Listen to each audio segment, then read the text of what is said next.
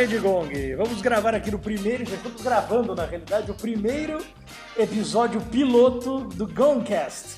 Exatamente, a ideia aqui então é apresentar os membros que farão parte do Gongcast, desse podcast no caso. Então, começando por mim mesmo aqui, eu, Marcos, é, sou professor de Kung Fu, faço isso há os últimos 15 anos e muito mais tempo jogo RPG e board games. É, acho que mais RPG que board games no final das contas, né? São 26 anos de board games até o momento. E já joguei de tudo. Não, 26 anos de board de RPG, né? É, de RPG, perdão, de É. RPG, verdade, de RPG. Na verdade, fui do RPG para o board game. Muito bem lembrado. Muito obrigado, hein? Pois não, querido. Eu joguei tudo, joguei. Acho que meu primeiro foi. Dungeon. Não, o primeiro foi a DD, Advanced Dungeons and Dragons, com o Player's Handbook, depois Dungeons, Master Guide. Já idade, né? Já, É. já entrega idade, exatamente. exatamente. Depois Dungeoneer, Tagmar. Cara, Dungeoneer. vai até o infinito isso aí, cara. É, Dungeoneer, vocês lembram? Livro amarelo e tal. Talvez eu tenha lá em casa. Com um negócio. Era do, capa não era azul do e Steve tal. Jackson? É, do é o Steve Jackson. É, o Depois a Steve gente Jackson. explica essa história, mas não é o mesmo Steve Jackson do GURPS. É mesmo? Tem outro Steve É o Jackson? Steve Jackson. Ah, esse, Olha aí. esse deu do meu. Olha aí, olha Eu sabia que tinha dois, mas eu pensei que esse era o mesmo. Olha aí. Depois a gente explica essa história. E a ideia, então, aqui eu serei tecnicamente o, o, o especialista, entre aspas, aí, no caso, do board games e porradaria, né? Bom, eu sou Eduardo, mas vocês vão me achar na internet como Eric Dias, é o nome que eu uso para escrever meu blog. É Methods and Madness, que é sobre RPG também, então se colocar Methods and Madness D&D, você vai me achar fácil lá no, no Google. E minha especialidade aqui é RPG mesmo, eu também estou jogando há um tempão. Eu comecei, acho que eu comecei a jogar mesmo com o GURPS, que é do outro Steve Jackson, no caso, não é o mesmo Steve Jackson do Dungeoneer. Olha, verdades sendo descobertas aqui, não sabia disso. Mas hoje eu jogo muito muito D&D, eu já publiquei meu, meu RPG também, que é o Dark Fantasy Basic, que você acha também com, ah, na internet aí. E eu gosto também de, de cultura pop, como o resto do pessoal aqui, filmes, livros e tal, mas acho que literatura e, e RPG é o, é o meu forte aqui. É, só pra deixar claro aí também que qualquer coisa que a gente citar aqui, imagens e outras coisas mais, links estarão na descrição. Eu sou o René. Eu sou. Formei em duas faculdades, na verdade. Primeiro, ciência da computação. Tentei seguir essa área, que não ia dar certo. E fui para a minha verdadeira paixão, que é trabalhar com filmes. Né? Eu fiz bem cinema, fiz rádio e TV na na Embi Morumbi. Ali próximo, né? Então. E atualmente trabalho numa empresa que faz pós-produção de som, que é em arte sonora. E minha especialidade aqui acho que é ser cinema, séries também, assisto bastante. Cinema iraniano, né? Pode ter um pouquinho de dinheiro, né? Ah, perfeito. Não assisto tanto assim, mas. Teve uma mostra, na, na- acho que foi na, na, na USP recentemente, né? No cinema iraniano. É mesmo? É. Eu não sabia, não. Sim, Acho que todo ano, acho que tem. O René fez a curadoria. ele foi, foi, pois é, especialista ali no processo. E é isso. Bom, eu sou o Rick Trula, eu sou autor de história em quadrinhos, eu escrevo desenho de história em quadrinhos, o meu, minha história em quadrinhos Dead Displacer acabou de passar por um catarse de sucesso, infelizmente. Opa! E eu trabalho muito com ilustração, com storyboard para filme e para comercial. E, e faço muito concept art também para animação, para filme, para jogo. Então eu trabalho muito com arte. E o que eu vou falar aqui basicamente vai ser sobre história em quadrinhos, sobre arte. Ah, acho que uma coisa que nos une aqui é muito RPG. Todos nós temos um- bastante experiência em repertório jogando RPG, jogamos juntos há muitos anos. É, né? é, bem comentado. A gente se conhece há uma cacetada. Melhor nem falar nada, senão vai entregar. É, vai entregar. A gente joga Mais de 20 Já vi na anos. infância, mais de 20 anos. É, Desde os livros jogos. desde É. jogos. Sim. É, eu, eu também comecei jogando RPG com o com o Edu Eric. E, barra Eric.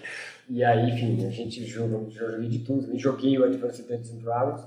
Eu dou aula numa, numa faculdade também, dou aula no curso de design de games, dou aula de desenho, dou aula de design de personagem. E eu brinquei com esse negócio da entrega da idade, porque meus alunos falaram isso. É mesmo? Advanced Dungeons and Dragons, eu não tinha ideia que era coisa velha pra caralho. Aí os caras, puta, velho, pra caralho essa porra.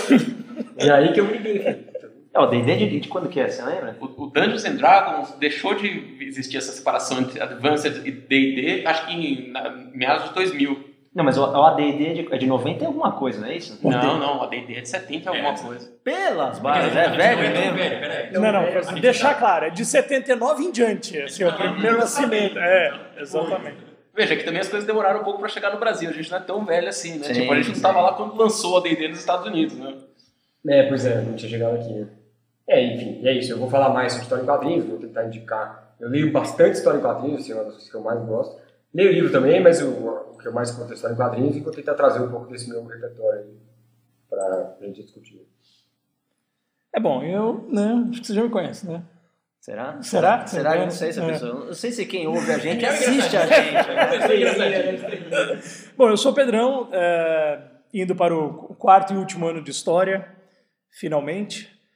É, também, obviamente, bem ligado aos, aos meus amigos aqui da mesa com relação à questão da RPG, essa cultura nerd toda de, de Star Wars, né? Principalmente, filmes de heróis. Vai, vai, vai lançar, vai ser um épico agora, né? Cala a boca, Renan, não começa a me encher o saco. Não, já saiu daqui agora, não vai ter nem conversa.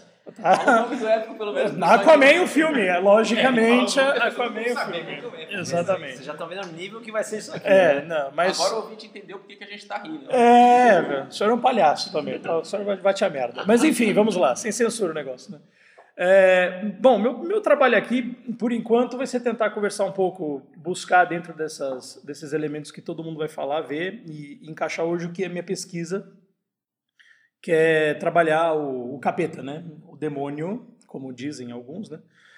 É, dentro de séries, filmes, obviamente, dentro dos quadrinhos, como bem disse o Rick Dos jogos. jogos, obviamente, ver o que. Sai em todos. É, tá em tudo, né? É o, é o top da balada, né? Todo mundo, todo, todo mundo gosta muito né, desse esporte.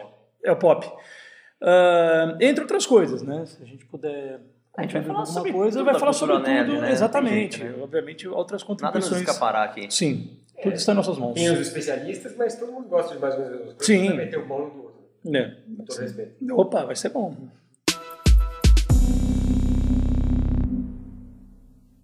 A gente podia fazer o último exercício então, antes de encerrar já. A gente podia fazer alguma coisa que nos define, assim, um- um- dentro do nosso tema.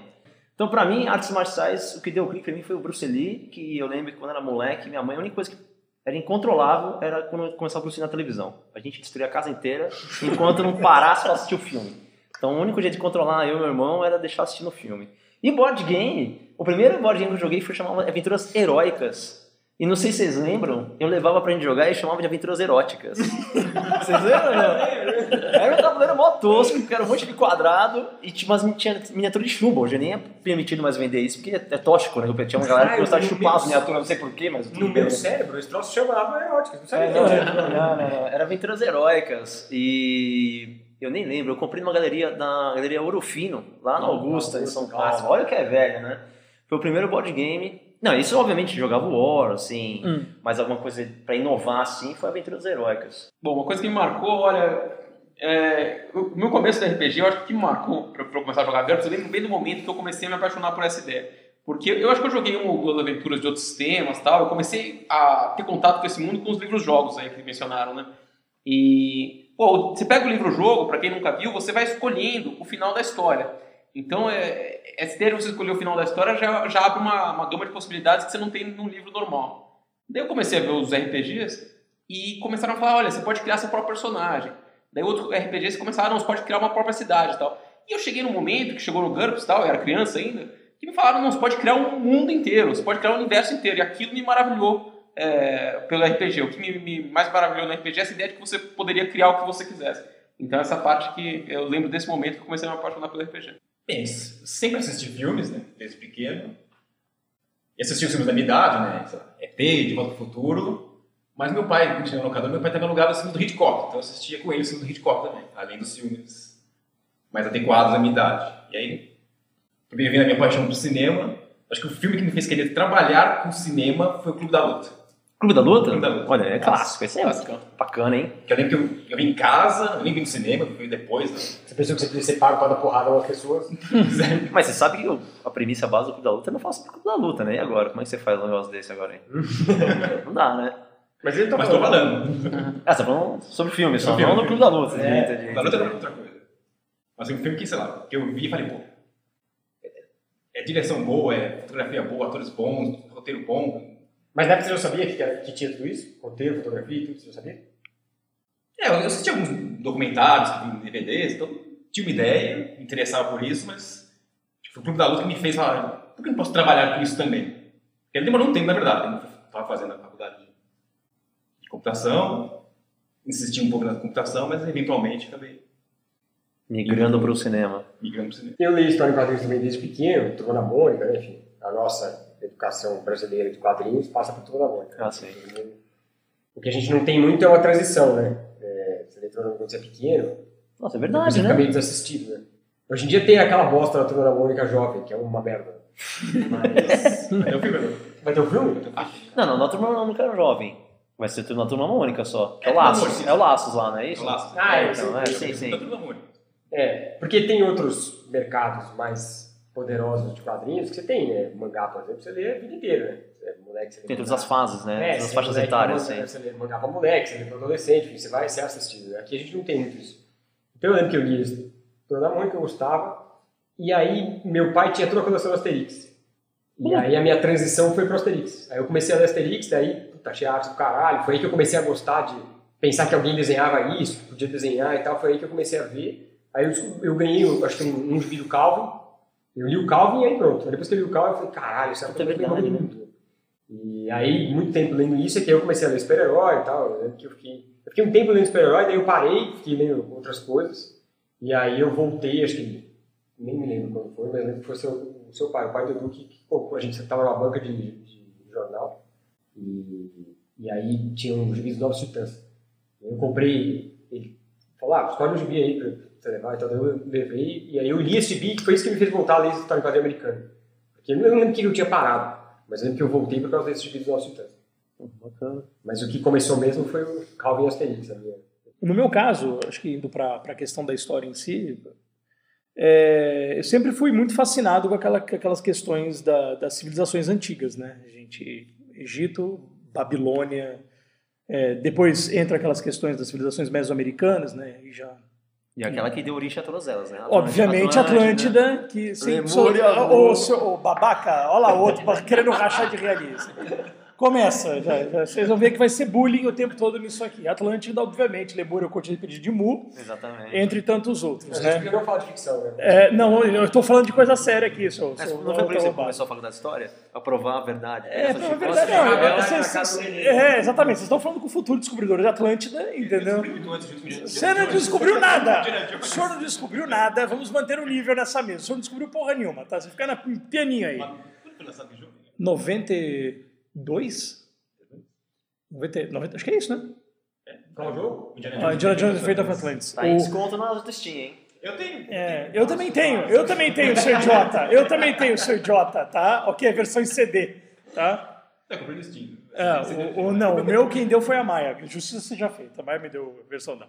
Mas então, uh, e aí parti para a história em- no final de 2015 e pensei, falei, pô, é uma- um assunto que eu gosto tanto, é uma matéria que eu gosto tanto, acho que eu vou, sei lá, me adaptar bem. Como o René não foi a sua primeira escolha, né? Como, Como o René não foi Não, não, não foi. É, eu, eu passei por uma ci- ciência da computação, fui fazer, saí no primeiro bimestre, é, fiz criação e desenvolvimento de websites, mas é, infelizmente tive um uma que acho que marcou todo mundo que foi o falecimento do meu pai no meio do caminho e não tive é, cabeça para seguir adiante. E em 2007 fui aluno do Rick no na design digital lá na lá na Embi. E até que em 2015 também Pô, Você foi larguei. meu aluno também já. Fui só aluno de Kung Fu. Em mais de uma situação já. Exatamente, falando de Kung Fu do Marcos também. Processo, enfim, isso foi uma vassourinha, né? Passei de mão em mão, né? Mas em 2015 resolvi prestar para história na PUC e dentro da, da, da história lá na PUC o que me chamou para atenção, na realidade a questão do, do falando do Tinhoso, né? ah, não era para ir, acho que para esse caminho, mas aquela indicação que você me deu 600 anos atrás do, do Diabo, a Máscara Sem, Ah. Rosto, de, Máscara Sem Rosto de Luther Link foi o, o clique para dar continuidade. Porque eu comecei falando muito sobre religião, então eu falava sobre Umbanda, Candomblé, falava muito, agora eu falei bastante sobre Vodou, etc e tal, né? Heresias e por aí vai. E aí, a, mas a, o livro do Luther Link, né, a Máscara Sem Rosto, em que ele desconstrói essa questão do, do diabo contemporâneo pro pro diabo da antiguidade, isso se é que existia, né? É, me alertou para, opa, você podia falar sobre, né? E tô indo atrás. E É, você, teve, você sempre teve uma, Uma queda uma relação pelo. próxima com. Fazendo os personagens clássicos, né? Marongal é um exemplo disso, No mínimo, né? você sempre admirou o trabalho dele. É, admirei bastante. Então, nesse aspecto, acho que estamos bem encaminhados. Se tiver sugestão aí, quiser deixar alguma opinião de tema, de- debater e apresentar a nossa, nosso histórico de conhecimento aqui também para vocês aí, pode mandar e-mail para sitegung.gmail.com que a gente responde, vai pôr na estudar a pauta e a possibilidade de colocar em pauta no, no cast aqui, né? No podcast. Fica assim então, né? Fica assim então. Então é isso, gente. Fica assim, aquele abraço, beijo no coração e até a próxima. Até a próxima.